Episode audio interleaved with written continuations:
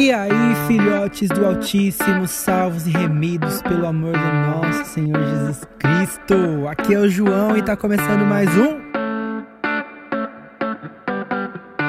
ZTCast. Olá, pessoal, como vocês estão? Chegamos ao último episódio da série Identidade. Já falamos sobre a natureza do homem e da mulher, da busca por satisfação e sobre buscar o próprio caminho. Hoje a gente vai falar sobre o encontro do meu eu na minha essência, que é Deus. E eu quero começar com uma pergunta.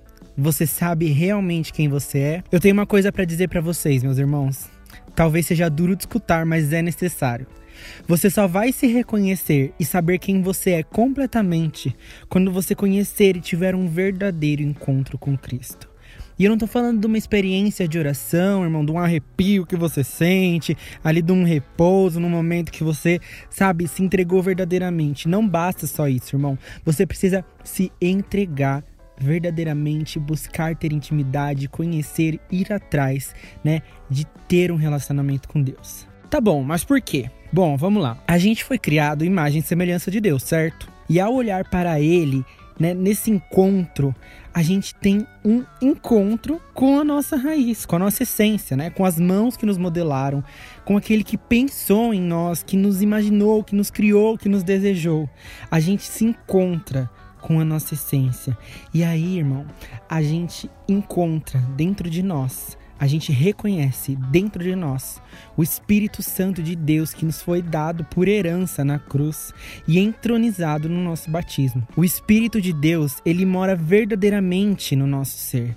Então a gente só vai se conhecer completamente quando a gente tiver um conhecimento verdadeiro de Deus, né? Porque Deus habita em nós, então a gente se conhece verdadeiramente quando a gente conhece o Deus que nos habita. Meus queridos, se você ainda tem dúvidas sobre isso, vamos lá. Primeira carta de São Paulo aos Coríntios, capítulo 3, versículo 16. Ele vai dizer o seguinte: Não sabeis que o Espírito Santo habita em vós? E não sabeis que o vosso corpo é templo do Espírito Santo? Bom, a gente precisa lembrar disso o tempo inteiro. Todo tempo, o tempo inteiro, lembrar que dentro de você mora o Espírito. Para que a gente cuide melhor do nosso corpo e que a gente lembre que, pô, Deus mora dentro da gente, irmão que, que há de maior nesse mundo que Deus? Eu preciso cuidar de mim, porque eu sou a casa do Todo-Poderoso, Onipotente, Maravilhoso, aquele que me criou. Ele mora dentro de mim. E ao entender isso verdadeiramente, a gente se permite lembrar que somos amados, que alguém nos desejou tanto, nos amou tanto, que deixou uma parte de si dentro de nós para que a gente nunca ficasse sozinho e para que ele ficasse com a gente para sempre. Então, com isso, a gente consegue encontrar um, um verdadeiro sentido para nossa vida. Por isso, a igreja chama o Espírito Santo, né? Um dos nomes né, que damos para o Espírito Santo é o doce hóspede da alma. Irmãos, São Tomás de Aquino vai nos dizer que o Espírito Santo é para a nossa alma o que a alma mesma é para o nosso corpo. E aí a Beata Helena Guerra vai ajudar a gente a refletir um pouco sobre isso e ela vai falar o seguinte: assim como um corpo não pode viver sem a alma, uma alma privada do Espírito Santo é morta. Morta para a graça, morta ao santo amor e incapaz de conquistar méritos para o céu. Ou seja, meus queridos, viver uma vida onde nós não conseguimos reconhecer a nossa mais pura essência, onde a gente não consegue reconhecer e pedir a ajuda do próprio Espírito que habita em nós, é viver uma vida vazia e sem esperança, sem esperança de nada, sem esperança do céu. Deus fez cada um de nós né, na sua particularidade. Então não adianta a gente ficar buscando irmãos aqui na terra para viver uma vida igual a deles, fazer as mesmas coisas que eles fazem. Buscar uma vida de imitação, mano, é jogar fora uma capacidade, um desejo, um plano de Deus que ele confiou a você. Né? Deus confia coisas exclusivas a cada coração. E quando a gente deixa isso de lado para viver a vida é, de outra pessoa, do jeito que outra pessoa vive, a gente deixa de lado um desejo de Deus. Né? Então ele desejou algo exclusivamente para nós. Mas a gente só pode entender isso e encontrar se a gente se encontrar verdadeiramente com a gente mesmo, com a nossa essência, que é o Espírito Santo que habita dentro de nós. Este que vai nos aconselhar em todos os momentos e nos ajudar com os nossos caminhos, né? Mostrar os caminhos. Mas isso só acontece se você permitir, né, que ele seja maior do que todas as suas vontades humanas. É claro que a gente pode se inspirar nas pessoas.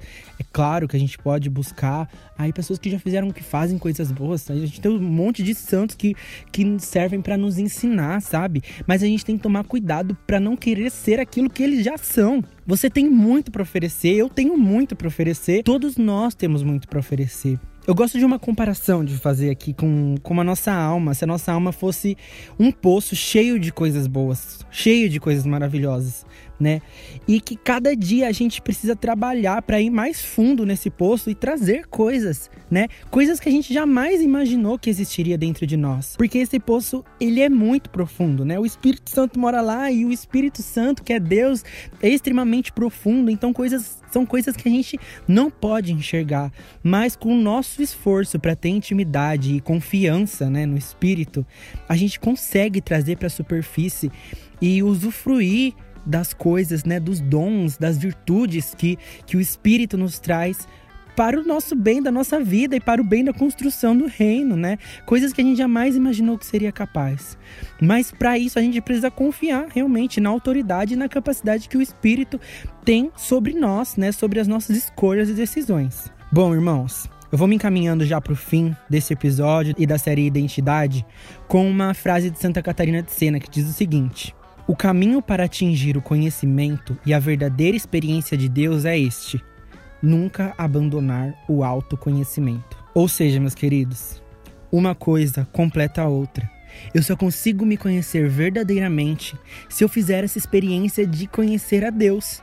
E eu só consigo conhecer verdadeiramente a Deus se eu faço esse caminho de autoconhecimento. Então a gente entende que é neste caminho de autoconhecimento que eu me reconheço falho e cheio de misérias. E é nessa miséria que eu encontro o verdadeiro amor de Deus.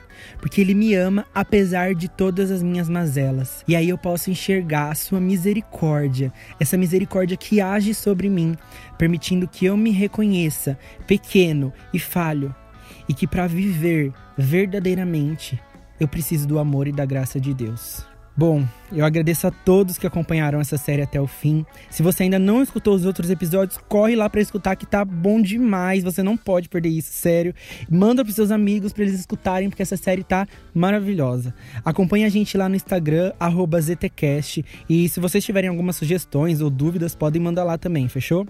Tamo junto, meus irmãos. Tenham uma ótima semana, que Deus abençoe a vida de vocês e que Maria Santíssima passe sempre à frente, né, de cada escolha, de cada caminho, de cada dia. Não esqueçam também de rezar pelos seus anjos da guarda, hein?